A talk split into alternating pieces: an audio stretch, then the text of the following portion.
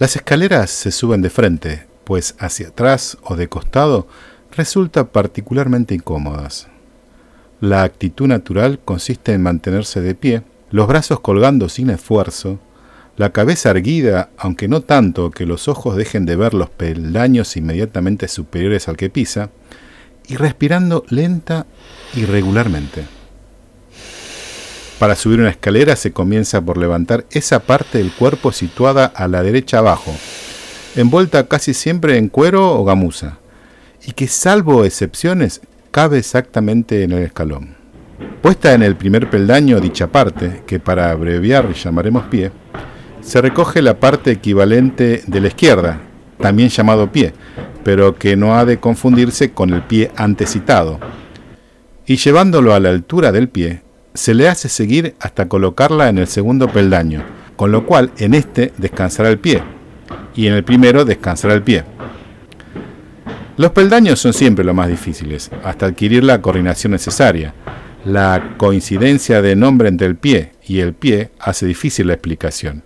Cuídese especialmente de no levantar al mismo tiempo el pie y el pie. Llegado en esta forma al segundo peldaño, basta repetir alternadamente los movimientos hasta encontrarse con el final de la escalera. Se sale de ella fácilmente, con un ligero golpe de talón que la fija en su sitio, del que no se moverá hasta el momento del descenso. Instrucciones para subir una escalera. Julio Cortázar.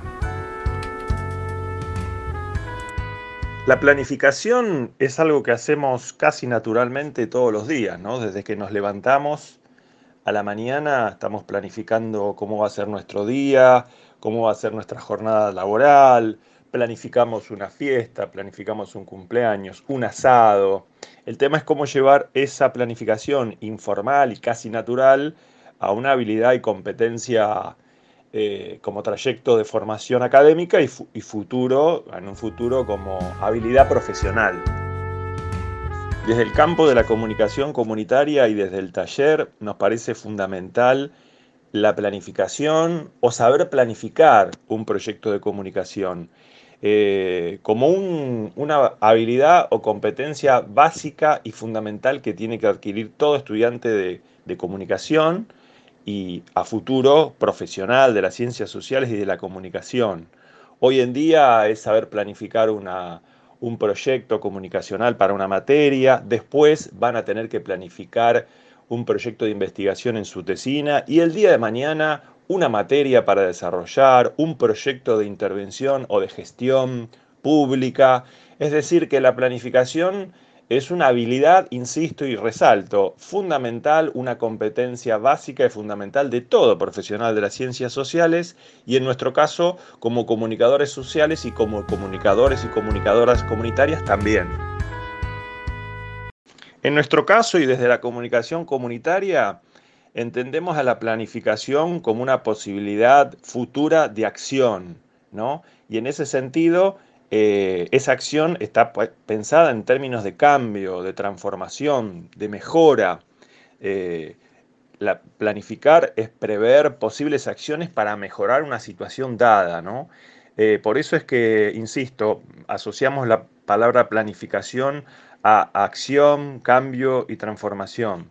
Desde el taller vemos a la planificación como un trayecto, como una etapa posterior a la primera etapa en un proceso de intervención comunitaria como es la del diagnóstico, ¿no? en donde concebimos que eh, al diagnóstico como una primer, un primer momento cuando uno interviene en una comunidad de conocerla para luego programar acciones. ¿no? Bueno, esa es la planificación, un segundo momento en un proceso de intervención donde uno, después de haber conocido, de haberse involucrado en esa comunidad, prevé acciones, planifica acciones eh, a partir de objetivos que puedan dar respuesta, traer soluciones. A veces decimos arrimar el, bochín simplemente, ¿no? Para, para mejorar y transformar una situación comunicacional de una comunidad.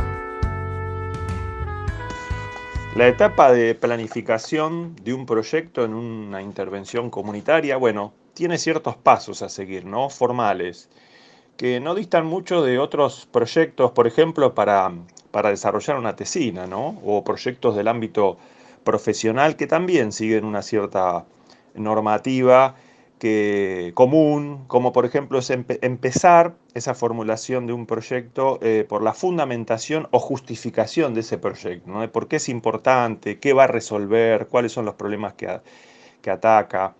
En segundo lugar, un paso muy importante, muy delicado eh, y de difícil de resolución, que es formular los objetivos en términos de eh, qué queremos lograr, ¿no? hacia dónde se dirige este proyecto. Vamos a distinguir objetivos generales y objetivos particulares.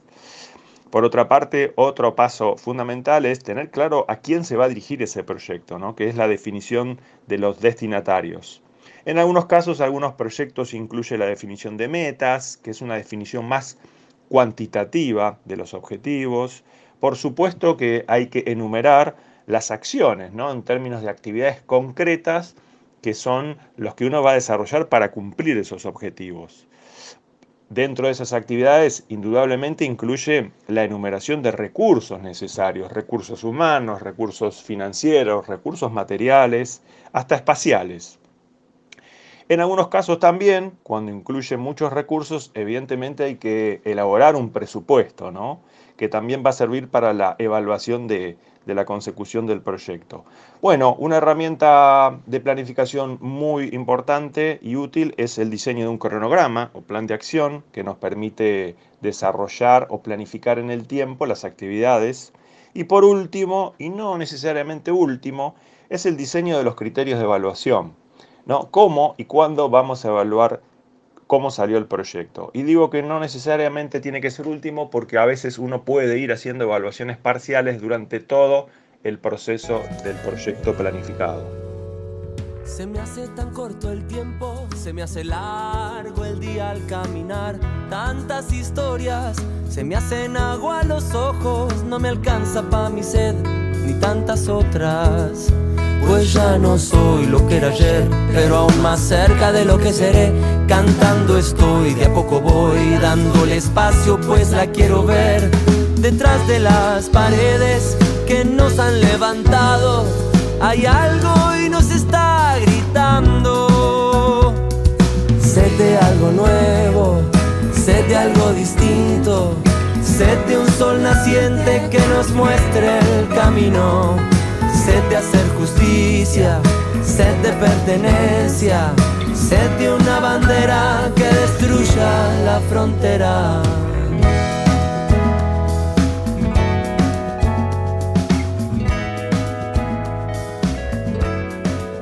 Luego de escuchar de la voz de Nelson Cardoso la importancia de esta etapa creativa y que organiza nuestras actividades, tanto cotidianas como en diferentes espacios institucionales, les dejo algunas sugerencias a tener en cuenta en cada uno de los pasos que requiere el diseño de una propuesta comunicacional.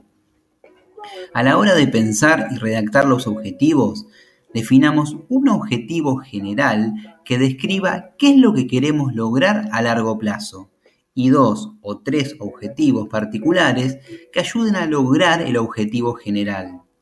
Los mismos deben ser claros y precisos, posibles de lograr, conocidos y aceptados por los integrantes de la organización, formulándolos con verbos activos como por ejemplo concientizar, promover y difundir. Se recomienda enumerarlos para facilitar su lectura y comprensión. Cuando pensamos en las metas, que no sean ambiciosas o imposibles de lograr, teniendo en cuenta los tiempos propios de la comunidad y la organización, que sean claras, mensurables y coherentes con los objetivos que construimos y que además nos sirvan como guía para diseñar las actividades. Otra recomendación es que se deben formular en términos de cantidad y tiempos. Mientras que a las actividades, por un lado se recomienda enumerarlas de acuerdo a los objetivos particulares planteados, analizar las ventajas y las desventajas, los factores facilitadores y obstaculizadores que nos permiten determinadas acciones o actividades sobre otras. Buscar que sean acciones viables, pertinentes y posibles. Por lo tanto, preguntarse estas actividades ¿son posibles en esta población, en este contexto? contribuyen efectivamente a alcanzar los objetivos y se adaptan a los recursos disponibles. Por otro lado, a los participantes o destinatarios del proyecto podemos distinguirlos entre directos o indirectos. Los directos serán aquellas personas con las que se trabajará para lograr alcanzar los objetivos, mientras que los indirectos serán aquellas y aquellos sujetas y sujetos que se verán alcanzadas con la finalización del proyecto. Otro de los pasos importantes es describir los recursos que muchas veces aparecen mencionados al final del diseño de la planificación, pero son muy importantes tenerlos presentes previamente, porque si no contamos con ellos, tanto sean materiales, humanos o económicos, complicarán nuestros objetivos y así nuestras acciones y metas. Finalmente, el plan de acción. Se recomienda elaborar una planilla donde cada columna aparezcan enumeradas las actividades, las fechas de comienzo y finalización de las mismas, el personal y el material necesario para llevarlas a cabo, tanto como el nombre del responsable de las mismas.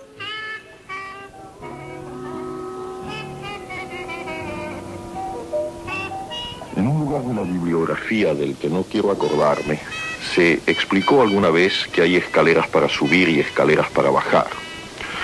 Lo que no se dijo entonces es que también puede haber escaleras para ir hacia atrás. Los usuarios de estos útiles artefactos comprenderán sin excesivo esfuerzo que cualquier escalera va hacia atrás si uno la sube de espaldas. Pero lo que en esos casos está por verse es el resultado de tan insólito proceso. Hágase la prueba con cualquier escalera exterior. Vencido el primer sentimiento de incomodidad e incluso de vértigo, se descubrirá a cada peldaño un nuevo ámbito que si bien forma parte del ámbito del peldaño precedente, al mismo tiempo lo corrige, lo critica y lo ensancha. Piénsese que muy poco antes, la última vez que se había trepado en la forma usual por esa escalera, el mundo de atrás quedaba abolido por la escalera misma, su hipnótica sucesión de peldaños.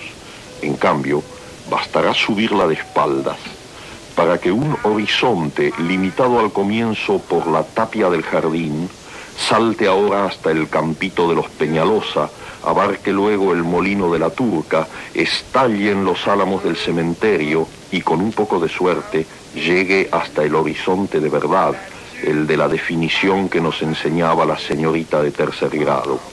Y el cielo y las nubes, cuéntelas cuando esté en lo más alto, bebas el cielo que le cae en plena cara desde su inmenso embudo, a lo mejor después, cuando gire en redondo y entre en el piso alto de su casa, en su vida doméstica y diaria, comprenderá que también allí había que mirar muchas cosas en esa forma, que también en una boca, un amor, una novela, había que subir hacia atrás.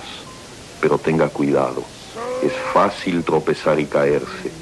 Hay cosas que solo se dejan ver mientras se sube hacia atrás y otras que no quieren, que tienen miedo de ese ascenso que las obliga a desnudarse tanto, obstinadas en su nivel y en su máscara, se vengan cruelmente del que sube de espaldas para ver lo otro el campito de los Peñalosa o los álamos del cementerio. Cuidado con esa silla, cuidado con esa mujer.